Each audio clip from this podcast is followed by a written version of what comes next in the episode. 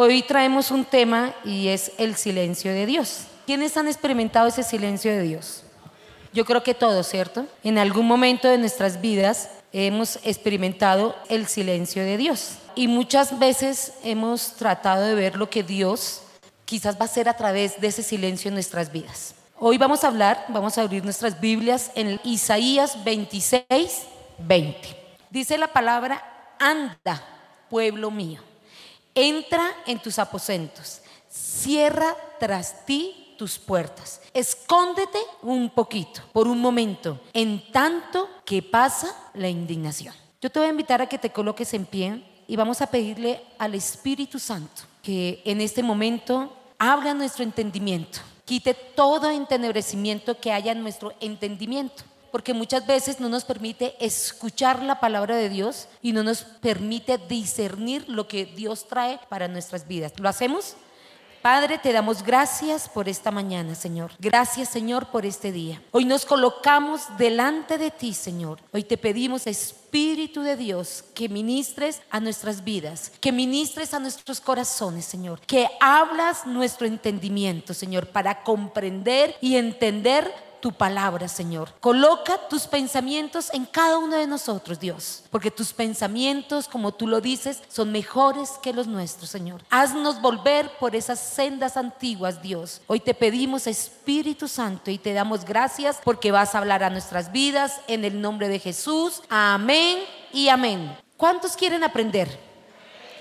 De verdad que este tema es complicado, porque muchas veces pensamos que Dios guarda silencio o por algo que hicimos y que a través de eso que hicimos no merecemos la misericordia de Dios. O no entendemos, pero desde que le servimos, desde que hicimos, desde que nos convertimos y empezamos, ¿por qué tanto silencio? ¿Por qué no pasa nada? Entonces, como yo les venía diciendo, casi siempre hemos tratado de ver las cosas de Dios a través de lo que cada uno, tú y yo, vivimos. Nos convertimos a Dios y decimos, bueno, pero ¿qué pasa? Pero si ya llevamos años, ¿por qué tantas situaciones? ¿Por qué tanta adversidad? ¿Por qué, como dice Pablo, esas leves y momentáneas tribulaciones? A mí esta palabra me gusta porque dice que cerremos las puertas, dice escóndete un poquito, pero dice por un momento.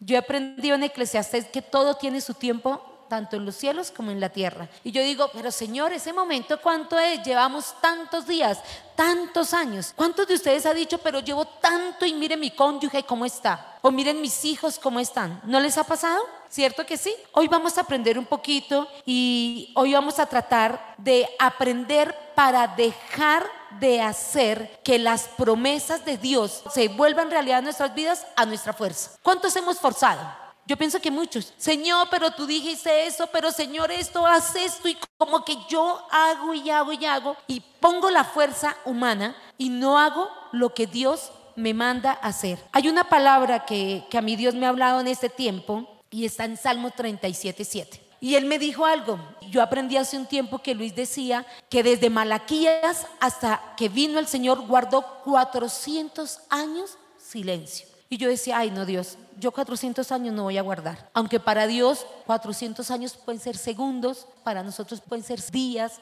meses o años. Y quiero compartirles esta palabra que está el Salmo 37, 7, dice, guarda silencio ante Jehová. He aprendido que hay pruebas que superamos unas más fáciles que otras, hay adversidades que superamos más fáciles unas que otras. A mí Dios me dijo en este tiempo, me dijo, Yané, guarda silencio, espera en mí. ¿Ustedes han aprendido a esperar en Él? ¿Cierto que no? Y yo digo, me falta mucho. Dice, y espera en Él, no te alteres con motivo del que prospera en su camino. Y Él me volvió a recordar esta palabra la semana pasada. Yo leía noticias, a mí no me gusta ver noticias, pero cuando yo veía noticias yo decía, pero Señor, porque a nosotros nos está pasando esto y mira todo lo que hace el mundo. Y me hizo volver a esta cita, me hizo volver. Y dice, Janet, no te alteres con motivo del que prospera en su camino. Por el hombre que hace maldades. Increíble, ¿no? Y me toca a mí hablar de cuando Dios está callado, cuando yo no veo respuestas ni veo que nada como que diga uno, uy, viene la bendición, viene la victoria. Y esto me llevó a mí a terminar concluyendo que lo único que yo debo hacer es guardar silencio para escuchar a Dios. Porque aunque aparentemente yo crea que Dios se ha callado, Él no está callado. Él está haciendo esa obra, extraña obra, esa operación, extraña operación. Y va a venir ese de repente de Dios. ¿Cuándo? No sé. No sé en qué momento va a venir. Pero he aprendido que tengo que presentarme delante de Dios para obtener la respuesta no de hombres, sino de Dios. Esa respuesta la ganamos en el Espíritu primero y después la vemos. Eso hemos aprendido, ¿sí o no? Como iglesia, como creyentes, como personas que nos estamos volviendo espirituales, hay cosas que no sabemos que ya están, pero que Dios ha dicho, las tengo. Y lo hemos venido enseñando todo este tiempo. Quizás uno dice, ¿cuándo está la respuesta? Pero Dios ya tiene la respuesta. ¿Cuándo? En el momento de Él. Entonces, ¿te has preguntado cuándo te vas a sanar? ¿Cierto que quizás sí? Señor, ¿cuándo me vas a quitar este dolor? Señor, ¿cuándo voy a salir de la ruina y de la escasez como veíamos ahora? Señor, he clamado, me he arrodillado, me he postrado. ¿No se han hecho esas preguntas? Creo que muchas veces, ¿cierto? ¿Cómo terminamos o qué nos respondemos? ¿O cómo quedamos? A veces nos deprimimos, a veces lloramos, a veces quedamos callados y no sabemos qué hacer. Ese es el silencio de Dios que tenemos que aprender a mirar, a discernir qué es lo que Dios quiere en ese tiempo. Y hay alguien que a mí me ha enseñado mucho y que ha aprendido en este tiempo, y es el salmista David cuando lo declara en el Salmo 27.4. ¿Sabe qué dice él? Una cosa he demandado a Jehová, esta buscaré que esté yo en la casa de Jehová todos los días de mi vida para contemplar la hermosura de Jehová y para inquirir en su templo. Qué difícil, ¿no? ¿Cuántos están sin trabajo? ¿No les pasa que hay momentos en que ustedes dicen un mes, dos meses, quizás gente lleva años o quizás gente lleva días y dice, pero Señor, ¿cómo voy a, buscarte si mira, ya llegó los primeros recibos, ya la, la, plata que me dieron de la indemnización se acabó o los que están enfermos dice, pero Señor, me operaron, ese cáncer me dijeron que ya no lo tenía, pero volvió a aparecer, volvieron las quimio o ese que dice, mi esposo intentó cambiar, duró bonito todo un mes, dos meses y volvimos otra vez. ¿No les ha pasado eso? Yo he aprendido algo con esto. Primero, que hay un enemigo que quiere que tú malinterpretes el silencio de Dios. ¿Por qué? Porque Él te quiere mostrar un Dios que no te va a responder. Un Dios que a causa de tu pecado no va a poder hacer realidad esta promesa. ¿Ustedes no la han visto de esa manera? Yo lo he visto así. Y entendía lo que el salmista decía, que esté yo en la casa de Jehová todos los días. ¿Qué pasa cuando vemos que pasa el tiempo y nada sucede. Empezamos a reclamarle, empezamos a murmurar. Ese es el objetivo de Satanás. Vernos débiles, que empecemos a juzgar y que empecemos a señalar. Y yo he aprendido en este tiempo que lo único que quiere Dios enseñarme ante su silencio es que aprenda a depender más de Él. La palabra dice, cada día trae su propio afán. La palabra dice que me ocupe de las cosas de Él y que lo demás viene por añadidura. ¿Qué es ocuparme de las cosas de Él? ¿Empezar a servir en la iglesia? ¿Empezar a ir a hacer no sé qué cuestión? ¿Empezar a hacer lo uno y lo otro? Yo digo, no. Entrar, como lo dice la palabra, en el aposento para inquirir en su templo, dice la palabra. Dice, una cosa demandada a Jehová, esta buscaré, que esté yo en la casa de Jehová todos los días de mi vida para contemplar la hermosura de Jehová. Yo me he cansado, hay momentos que no aguanto, hay momentos que digo, dame las fuerzas, Dios, porque no puedo. ¿No les ha pasado? ¿Cierto que sí? Y es cuando veo la historia de José. ¿Sabe que a mí la historia de José me llama la atención? Y eso está en Génesis 37 del 5 al 10. Yo no se los voy a leer, pero sí se los voy a narrar, pero quiero que ustedes les, la lean en sus casas. Génesis 37 del 5 a 10. Dice la palabra que José tuvo un sueño y él empieza a contársela a los hermanos y al papá acerca de ese sueño. Pero lo que Dios nunca le dice a él, ¿qué va a pasar cuando él habla de ese sueño? José va y les dice, no es que se van a arrodillar, se van a postrar, es que va a pasar eso, va a pasar los otros. ¿Qué causó eso en la familia de José? Lo traicionaron, ¿cierto? Si ustedes leen, que les invito a que lean cuando estén en sus casas, lo primero que yo veo, que empezaron a murmurar de él y ya burlarse y ya decirles, ¿qué ha pasado con ustedes cuando dice el Señor me regaló esta promesa y soy sana? Ya me sané. ¿De verdad te sanó? Ay, ya no tienes ese cáncer, pero ¿cómo lo hizo?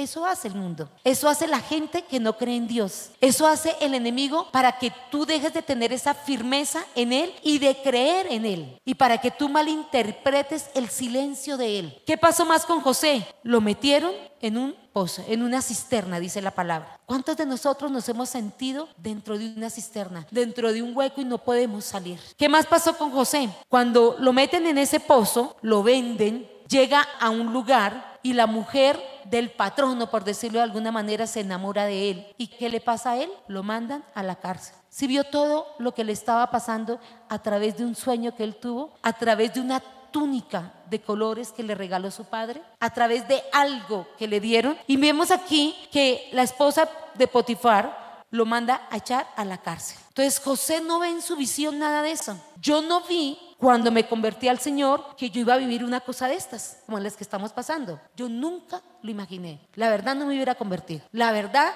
no me hubiera amado al Señor, le hubiera dicho, no, no, no, yo, yo prefiero mejor no. Yo esta situación no me la aguanto.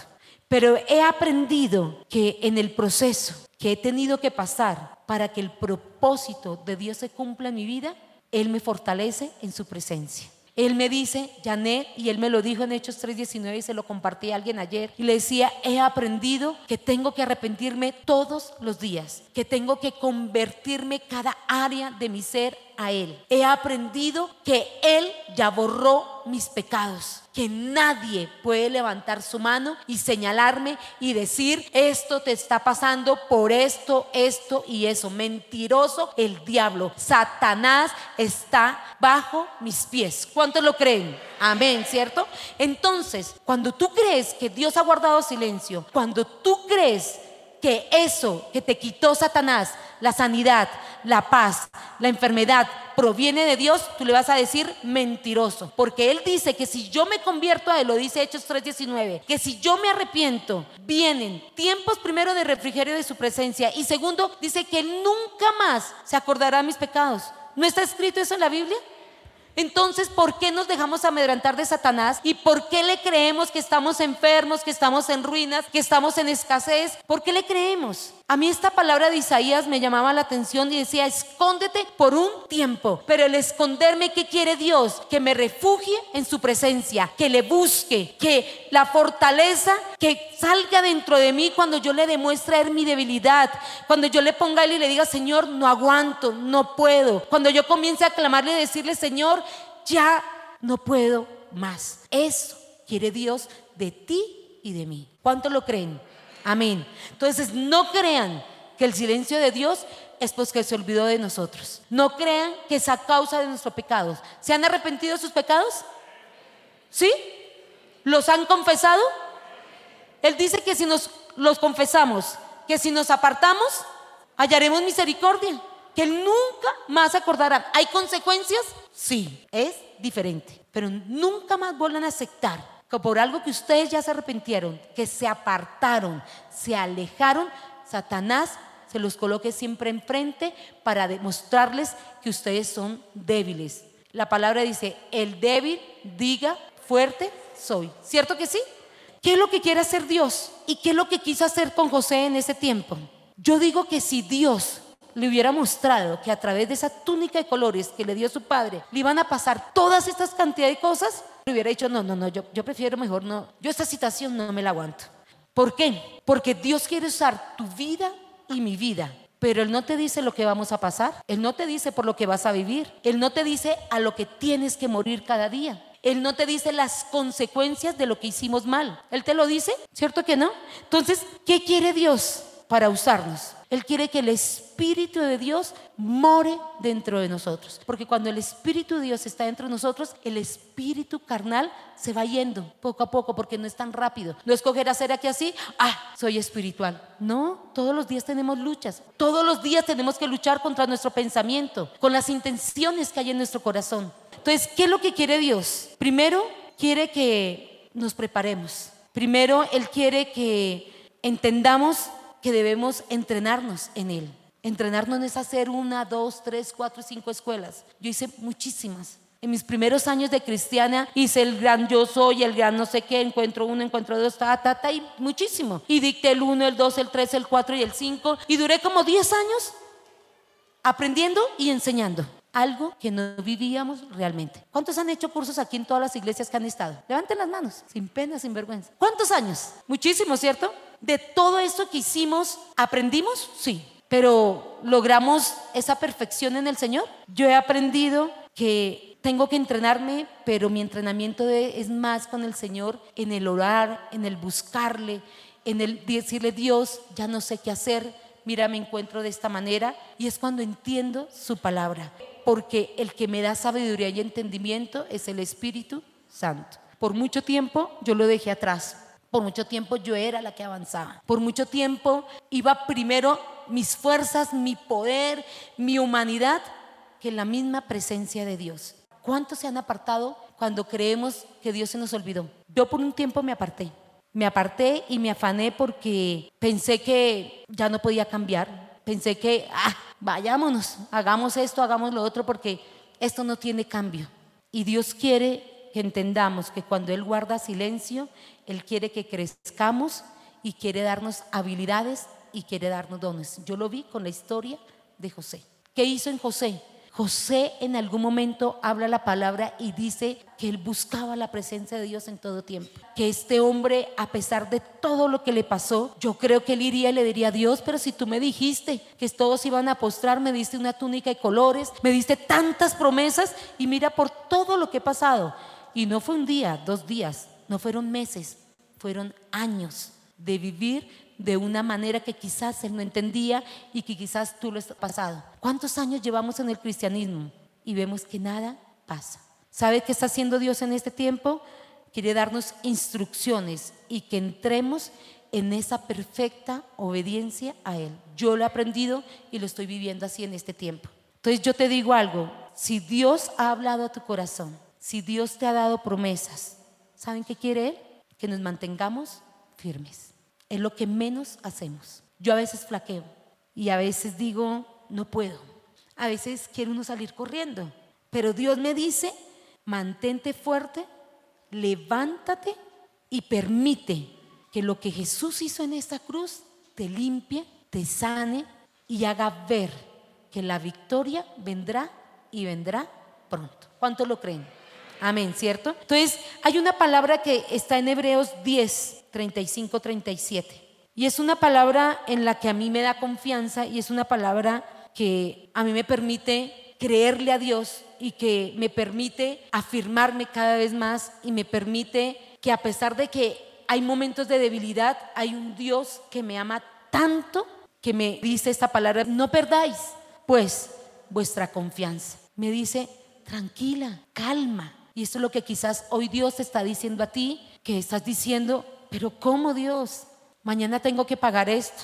Pero ¿cómo Señor si me acaba de dejar? Pero ¿cómo Señor si le acabo de ver este mensaje y está hablando con la otra o con el otro? Porque ahora no sabemos si los hombres o las mujeres son más infieles en esta época. Pero ¿cómo si mi hija me acaba de decir que se volvió lesbiana? Pero ¿cómo Señor y cómo y cómo no les pasa eso? Y el Señor te está diciendo hoy, no perdáis pues vuestra confianza, que tiene grande galardón, porque os es necesaria la paciencia, para que habiendo hecho la voluntad de Dios, ¿para que qué?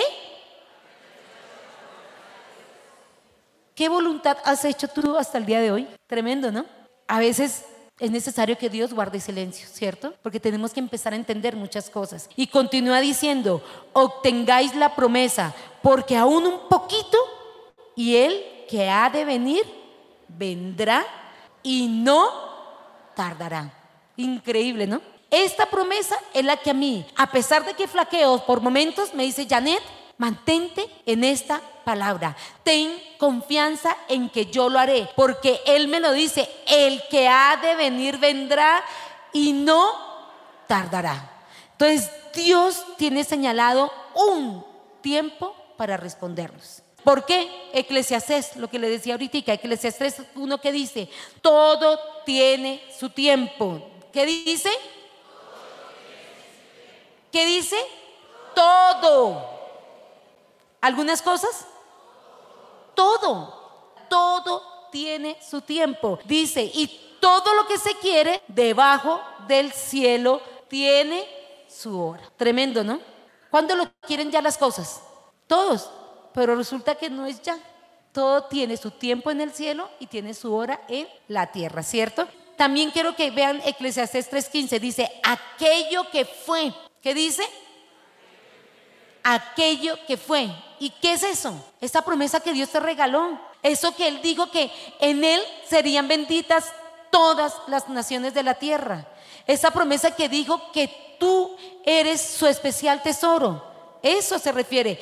Aquello que fue ya es y lo que ha de ser fue ya. Y Dios restaura lo que pasó.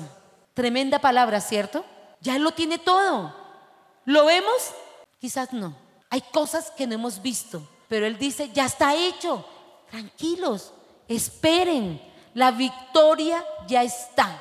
Tu trabajo ya está. Tu sanidad ya está. Que tu esposo llegue ya está.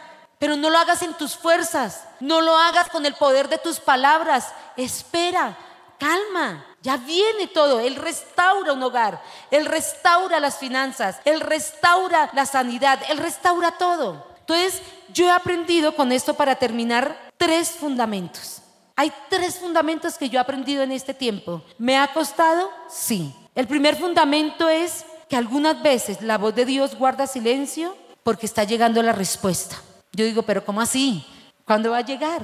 Yo no sé, pero Él me dijo que ya está hecho. Aquello que fue ya es y lo que ha de ser fue ya. Y Dios restaura lo que pasó. Una mala relación, cosas emocionales, cosas económicas. Él dice que ya lo restauró todo. Él lo dice todo, Él no dice unas cosas.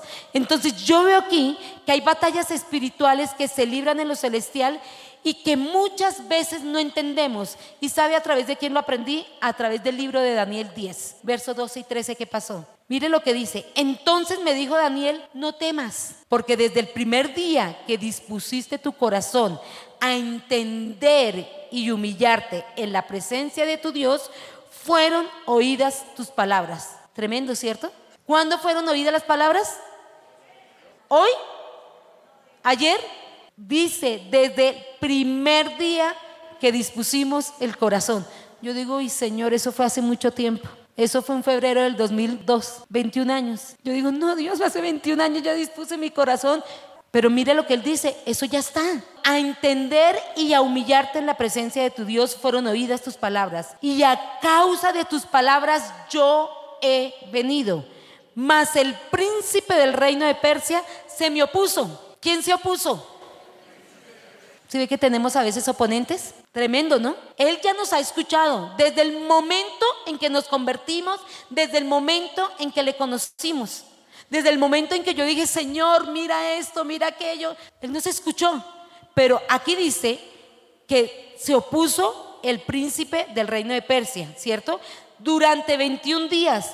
Pero he aquí, Miguel, uno de los principales príncipes, vino para ayudarme y quedé allí con los reyes de Persia. Si ve que cuando tú crees que Dios guarda silencio, no es porque esté guardando silencio, es porque hay una oposición muchas veces.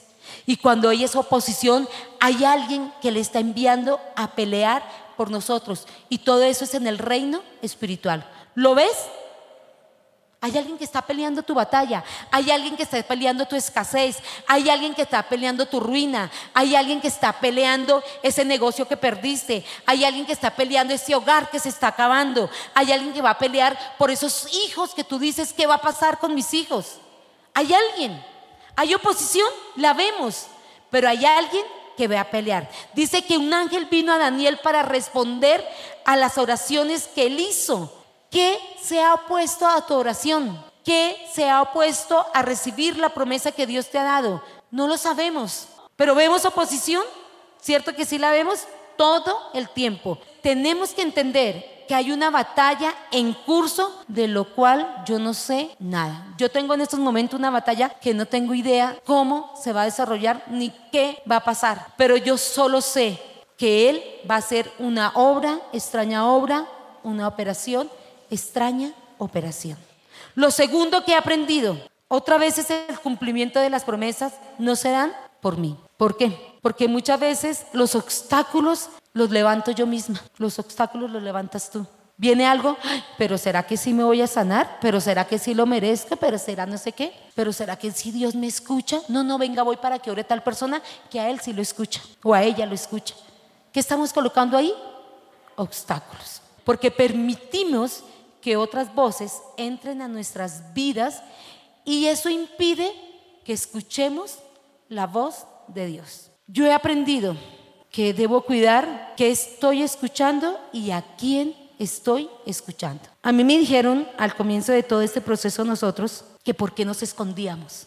Cuando yo leo esta palabra en Isaías 26 y me duele un poquito, dice, anda pueblo mío, entra en tus aposentos, cierra tras ti tus puertas, escóndete un poquito por un momento mientras pasa la indignación. Tremendo, ¿cierto? Aprendí en este tiempo que tengo que empezar es a buscar a Dios, porque cuando hay un problema, cuando hay una necesidad, cuando tu matrimonio se está acabando, ¿qué pasa cuando tú empiezas a contarle a la familia? Todo el mundo empieza a hablar, ¿cierto? Y a murmurar, y yo te lo dije, y mira que no sé qué, cuando te quedas sin trabajo, ay, mira no sé qué, cuando tus hijos hicieron algo que no es, ¿qué empieza todo el mundo? A murmurar. ¿Sabe qué quiere Dios? No es que Él esté guardando silencio, Dios quiere que le empecemos a buscar. Yo lo aprendí con Filipenses 4, 8 y 9. Mira lo que dice el, apóstol Pablo y lo declara. Por lo demás, hermanos, todo lo que es verdadero, todo lo honesto, todo lo justo, todo lo puro, todo lo amable, todo lo que es de buen nombre, si hay virtud alguna, si algo digno de alabanza, en esto pensad. Lo que aprendisteis y recibisteis y oísteis y visteis en mí, esto haced. Y el Dios de paz estará con vosotros. Tremendo, ¿no? ¿Lo hemos cumplido? ¿Hemos visto todo eso? ¿Cierto que no? Y esto me trae a mí a colación Job. Yo, una decía, no pida paciencia porque le pasa lo de Job. Pero yo, les dejo otra tarea. Le hacen Job 38 y 39. En Job 38, Dios le dice a él, Dice, entonces respondió Jehová a Job desde un torbellino y dijo, ¿quién es ese que oscurece el consejo con palabras sin sabiduría? Y empieza una cantidad de cosas a preguntarle, quiero que lo lean. Y empieza Dios a revelarle la omnipotencia de él y empieza a decirle a Job una cantidad de cosas. Cuando yo veo esto, yo digo, yo no quiero estar en la situación de Job, pero hay algo parecido en lo que estoy viviendo con Job. ¿cierto? Y llega un momento en que él lo perdió todo, absolutamente todo. Dios le muestra su omnipotencia. Usted leanse esto hasta el verso 42. No, no les digo más para que ustedes entiendan algo. Cuando yo veo todo lo que nos sucede a nosotros, yo entiendo algo y es que no puedo escuchar ni mis pensamientos, ni mi voz, ni terceras personas. Yo voy y me refugio a Dios. Yo leía este libro de Job porque no lo entendía y comprendí que lo que Dios quiere hacer muchas veces en las pruebas, en las dificultades, en las necesidades, que aparentemente yo creo que Él no se acuerda de mí, que Él está callado, que Él entienda que Él ha hecho Él conmigo. Job, mira todo esto, léanlo, de verdad léanlo. Mire lo que dice Job 42. Mira en lo que Él resume la magnificencia de Dios, en lo que Él resume todo lo justo, todo lo honesto, todo lo puro. ¿Puede entender lo que quiso decir Pablo aquí en Filipenses 4, 8 y 9? Miren lo que termina. Yo conozco que todo lo puedes. Vamos a leer Job 42 del 1 al 3 solamente. Y que no hay pensamientos que se escondan de ti. ¿Quién es el que oscurece el consejo sin entendimiento? Y mire lo que él termina resumiendo. Por tanto, yo hablaba lo que no entendía. Cosas demasiado maravillosas para mí que yo no comprendía. No, Oye, te ruego y hablaré, te preguntaré y tú me enseñarás. Pero mire lo que dice más adelante. De oídas te había oído, mas ahora mis ojos te ven. ¿Sabe qué quiere Dios? Que dejes de escuchar tu mundo exterior. Llámese cónyuge, llámese hijos, llámese todo. Dios guarda silencio porque te quiere a ti. Dios es celoso. ¿Sí o no? La palabra lo dice. Es el segundo fundamento que yo he aprendido en este tiempo. El tercer fundamento que yo he aprendido es que Dios utiliza su silencio para obtener mi atención, ya que muchas veces yo me he sentido frustrada, me he sentido sola, destruida, sin rumbo y sin saber para dónde vamos. Dios, ¿qué quiere hacer en medio de su silencio? Conquistar tu corazón. ¿Qué quiere hacer Él?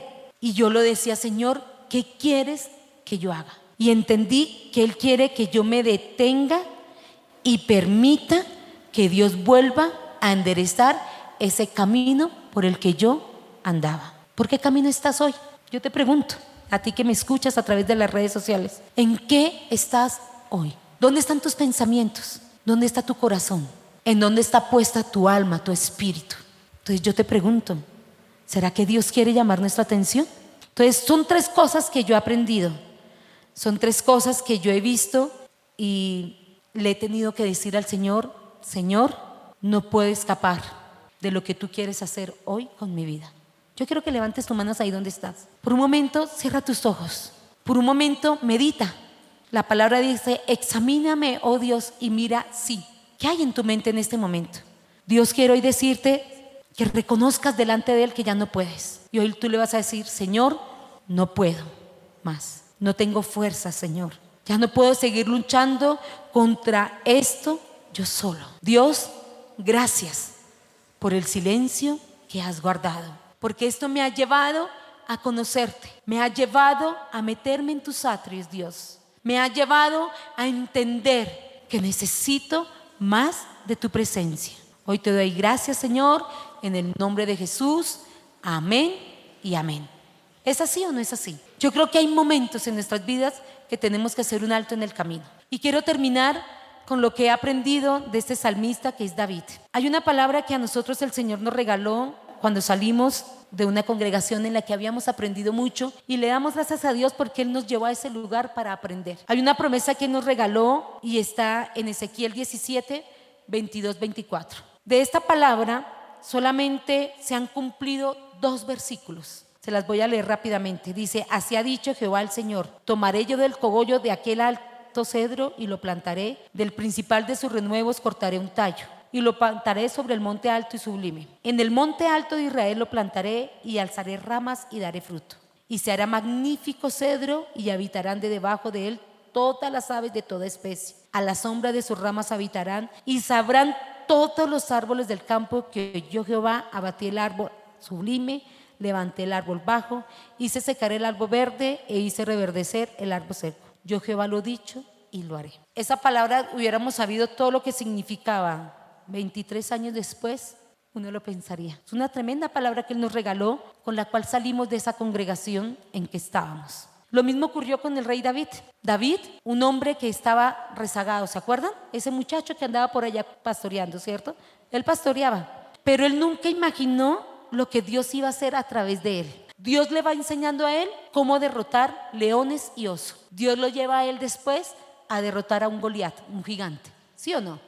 Después él comienza liderando un ejército que combatía a todos los enemigos. Hasta que llegó el momento del silencio de Dios. Hasta que Dios dejó de hablar con él como lo solía hacer. Y en ese momento de su vida, él comenzó a perder la confianza.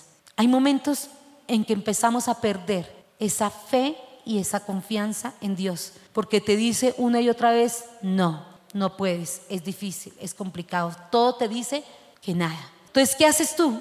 Comienza a perder. Y comenzamos a caminar en nuestro propio razonamiento.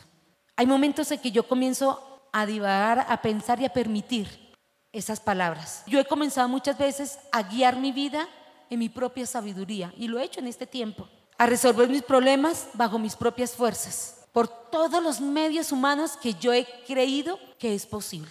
Quizás tú también lo has hecho. Pero todo lo que Dios hizo con David cuando comenzó a guardar silencio es que él se volviera otra vez a él. ¿Qué quiere Dios contigo y conmigo? Que nos volvamos a él, que nos examinemos. Yo puedo decir eso hoy en mi vida. Dios es un Dios de verdades absolutas. Él dijo y lo hará. Lo difícil es que cuando a Luis le dieron una promesa y se la dieron muchos pastores y muchos profetas, ya hay uno del que no está, él le dijo, en el último momento te sacaré. Qué difícil es esperar ese último momento. No es fácil. Pero Él es de verdades absolutas. Y lo que Dios dice, lo va a hacer. Y nada, ni nadie va a alterar esa promesa de Dios. ¿Cuánto lo creen?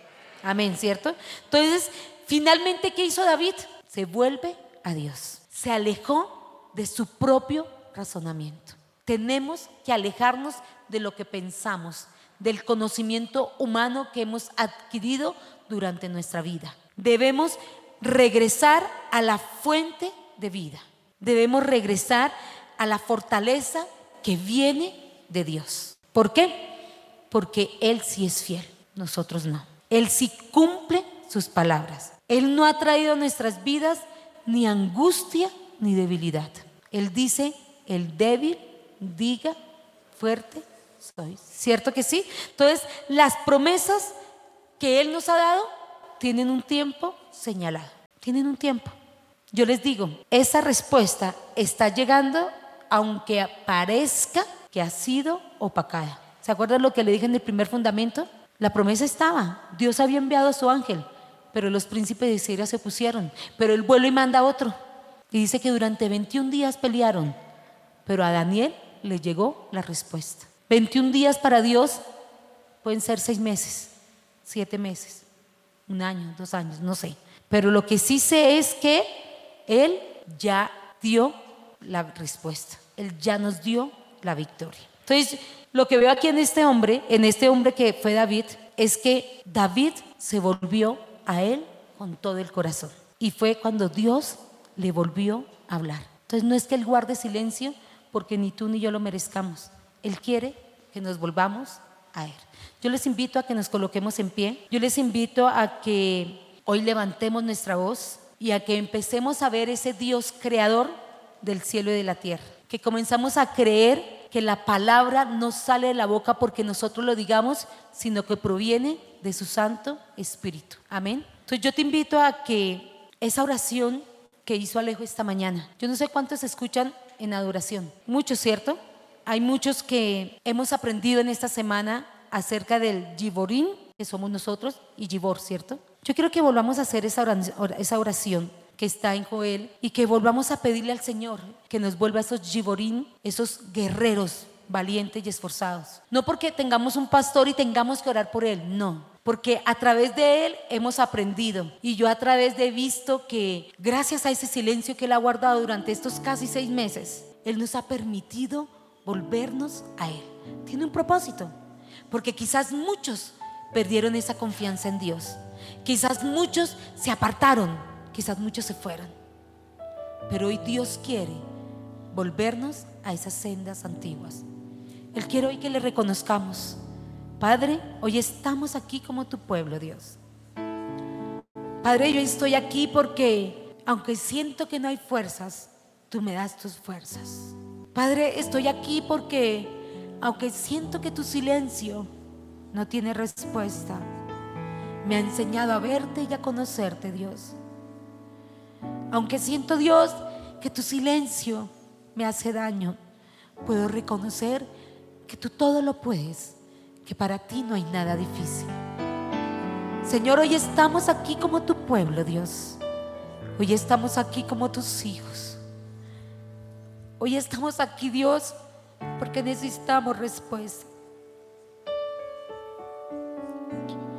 Hoy estoy aquí, Dios, porque necesito fortalecerme en ti en todo tiempo y en todo momento, Dios. Hoy estoy aquí, Señor, porque quiero escuchar tu voz, Dios. Porque no quiero respuestas, Dios. Quiero entender ¿Qué quieres hacer con nosotros en este tiempo? Quiero entender, Dios, por cuál camino debo seguir. Quiero que tú coloques tus pensamientos en mí, porque son mejores que los míos, Dios. Padre, hoy te doy gracias en este tiempo por tu palabra, porque has hablado a tu pueblo, Dios porque nos has hablado a nosotros que somos ese pueblo valiente tuyo, guerreros, Señor, así como lo dice tu palabra. Gracias, Señor, porque esta guerra no es nuestra, sino es tuya, Señor, porque tú eres el que peleas por nosotros, Dios. Padre, hoy estamos aquí, Señor, porque somos tu ejército. Hombres y mujeres estamos en este lugar, Dios y nos paramos frente a ti. Hoy te vas a ver como ese guerrero o guerrera de Dios. Hoy vas a decir, Señor, estoy aquí delante de ti, Señor. Padre, porque necesitamos una palabra que venga de ti, Señor. Porque, Señor, tú nos has mirado y nos has mirado nuestros corazones, Señor. Hoy venimos aquí con un corazón contrito y humillado Dile, Señor, estoy aquí con un corazón contrito y humillado, Señor. Hoy, Señor, estoy pidiéndote, clamándote misericordia, Dios, porque tú eres un Dios grande y misericordioso, Señor. Señor, y estamos aquí, Señor, porque estamos clamando, Dios, no solamente por la libertad de Luis, sino estamos clamando por cada una de nuestras necesidades. Estamos clamando por nuestra sanidad. Estamos clamando por nuestra libertad económica. Estamos clamando, Señor, por ese milagro, Dios. Porque nos podamos volver a ti, convertirnos a ti, Señor, en este tiempo. Padre, hoy estamos aquí, Señor, porque necesitamos colocarnos firmes delante de ti, Padre. Hoy estamos aquí, Señor, porque necesito que renueve mi confianza en ti, Señor. Necesito entender por qué camino debo seguir, Padre. Padre, sé que las respuestas vienen de ti. Sé que en ti hay libertad. Sé que en ti hay gozo y alegría, Señor. Pero mira hoy nuestra necesidad. Hoy ábrete delante de Él. Hoy dile Espíritu Santo, necesito que intercedas por mí. Mira mi necesidad, mira mi aflicción, mira lo que hay en mi corazón en este momento, Dios. Mira, Señor, hoy clamamos a ti por misericordia, Señor. Hay cosas que no entendemos. Hay cosas que no sabemos qué hacer pero tú ya sabes, tú tienes la respuesta, Dios. Hoy estamos aquí como tu pueblo, Dios. Enséñanos, Espíritu Santo.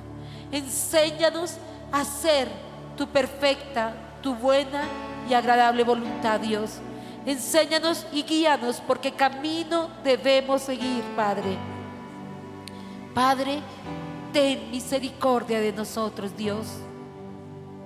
Hoy te lo pido, Señor, en el nombre de tu Hijo Jesús.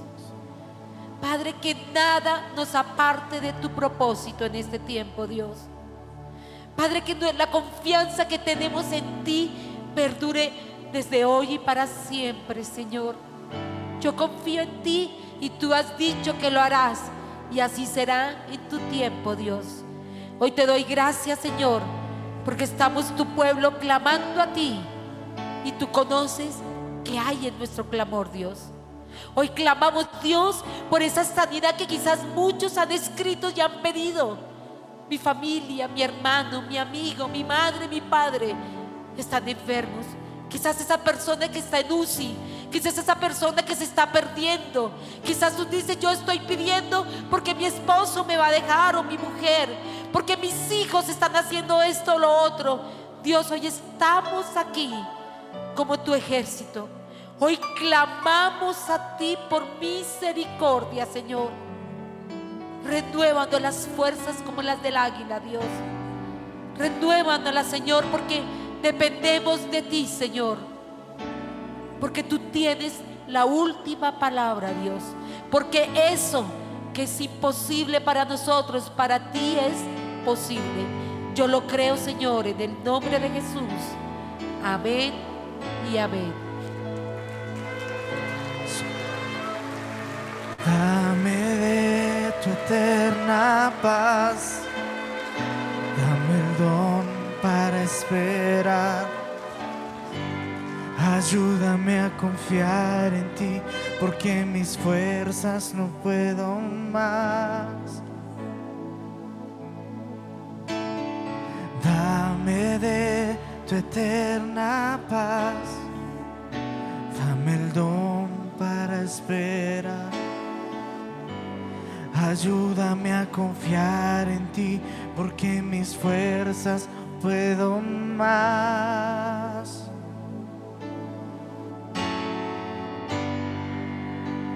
Tú eres mi sustento.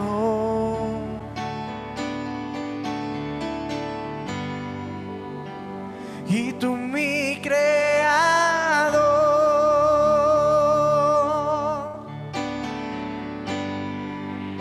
Y la última palabra la tienes tú.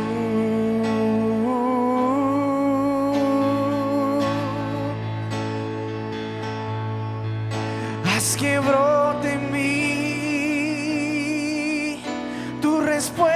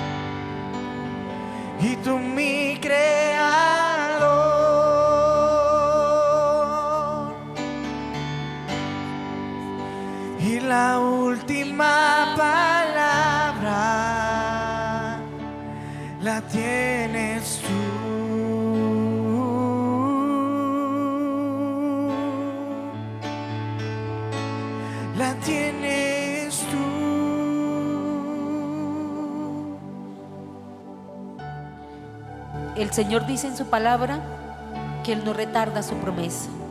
Según algunos la tienen por tardanza, sino que es paciente para con nosotros, no queriendo que ninguno perezca, sino que todos procedan al arrepentimiento. Hoy es el tiempo de que nos arrepintamos de haberle dejado a Él. Hoy es el tiempo de que nos arrepintamos de haber hecho lo que hemos querido hacer y no lo que Dios quiere hacer. Hoy es el tiempo de decirle, Señor, hemos estado sin fuerza, pero no te hemos buscado a ti. Señor, no tardes con tu promesa. Y mire lo que dice en el verso 11, en el verso 11 dice, perdón, el 14 dice, por lo cual, oh amados, estando en espera de estas cosas, procurad con diligencia ser hallados por Él sin mancha e irreprensibles en paz. No importa la situación por la que estés viviendo, Él quiere encontrarte así. No permitan que Satanás siga usando la adversidad y el silencio de Dios para decirte que Él no te escucha o que tú no mereces esa promesa que Él te ha dado, esa palabra, esa profecía que un día te dieron a ti. Y Él continúa diciéndote, y tened entendido que la paciencia de nuestro Señor es para salvación. Como también nuestro amado hermano Pablo, según la sabiduría que le ha sido dada, os ha escrito. Él quiere que aprendamos a ser pacientes. Él quiere que aprendamos lo que Él dice y me devuelvo al verso 11. Puesto que todas estas cosas han de ser desechas, como no debéis vosotros andar. Todo lo que ha pasado va a ser desecho, porque esa no fue la voluntad ni el propósito de Dios para tu vida. Pero ¿sabe qué quiere? Y dice en el verso, en la parte B del capítulo 11 de tercera de Pedro, dice, como no debéis vosotros andar en santa y piadosa manera de vivir. ¿Sabe qué dice otra versión de la Biblia? Que aprendamos a vivir no bajo las circunstancias, sino bajo la promesa de Él. Que aprendamos a entender que debemos aprender obediencia por encima de las circunstancias. Para muchos no es fácil para hacer aquí, para mí mucho menos, porque es una gran responsabilidad. Pero ¿sabe qué es lo que Dios quiere de nosotros? Que nos convirtamos en todos los momentos, bajo todas las circunstancias, a Él. Que si a ti te han dejado, que si has estado solo o sola, que si quizás estás escondido, no es porque Dios quiera tenerte escondido, porque Dios quiere y demanda algo de nosotros. En eso penséis, dice la palabra, en eso medita. La última palabra la tiene Él. Yo quiero que con esta administración tú te vuelvas a Él. Ya no le vuelvas a decir, ¿por qué me está pasando esto? Ya no le vuelvas a decir, ¿qué vas a hacer? Arrepintámonos, volvámonos a Él, volvámonos al Creador, reconozcamos que todo lo que tenemos es por Él y para Él. Amén. Yo te invito a que cierres tus ojos y cantes esta canción a Dios. Cántala como si fuera la última vez que lo fueras a hacer. Ríndete a Él. Que el Espíritu de Dios toque nuestra vida. Para que como hoy recibimos esta palabra, se cale en nuestro ser. Que Él la escriba en nuestro corazón. Y nos permita vivir cada día conforme a su propósito y a su palabra. ¿Lo hacemos? Vamos a cantársela a Él.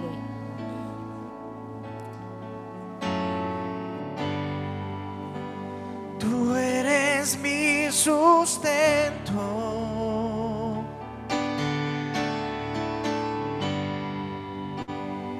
Tú mi creador.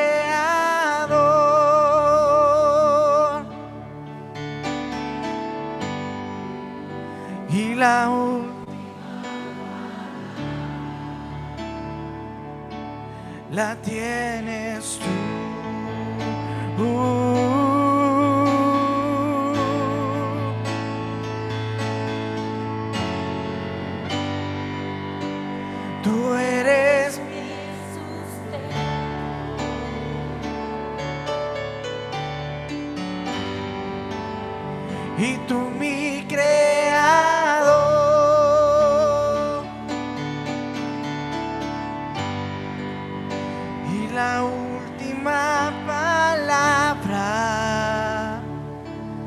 tienes.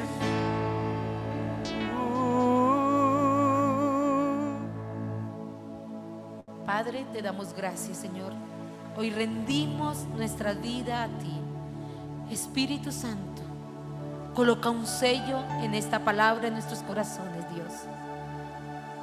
Padre, hoy te damos gracias por esta palabra que nos has regalado. Que se vuelva viva y eficaz en nuestros corazones. Porque tú disiernes las intenciones y los pensamientos que hay en nuestro corazón, Dios. Hoy te damos gracias, Señor, por este tiempo, Padre. Hoy te bendecimos, te damos gloria, honra y majestad, Señor, en el nombre de Jesús. Amén y amén.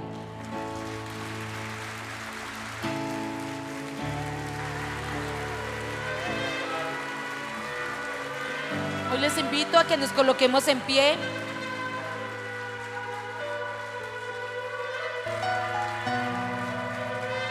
Vamos a levantar nuestras manos para despedirnos y vamos a darle gracias a Dios por este tiempo. Amén.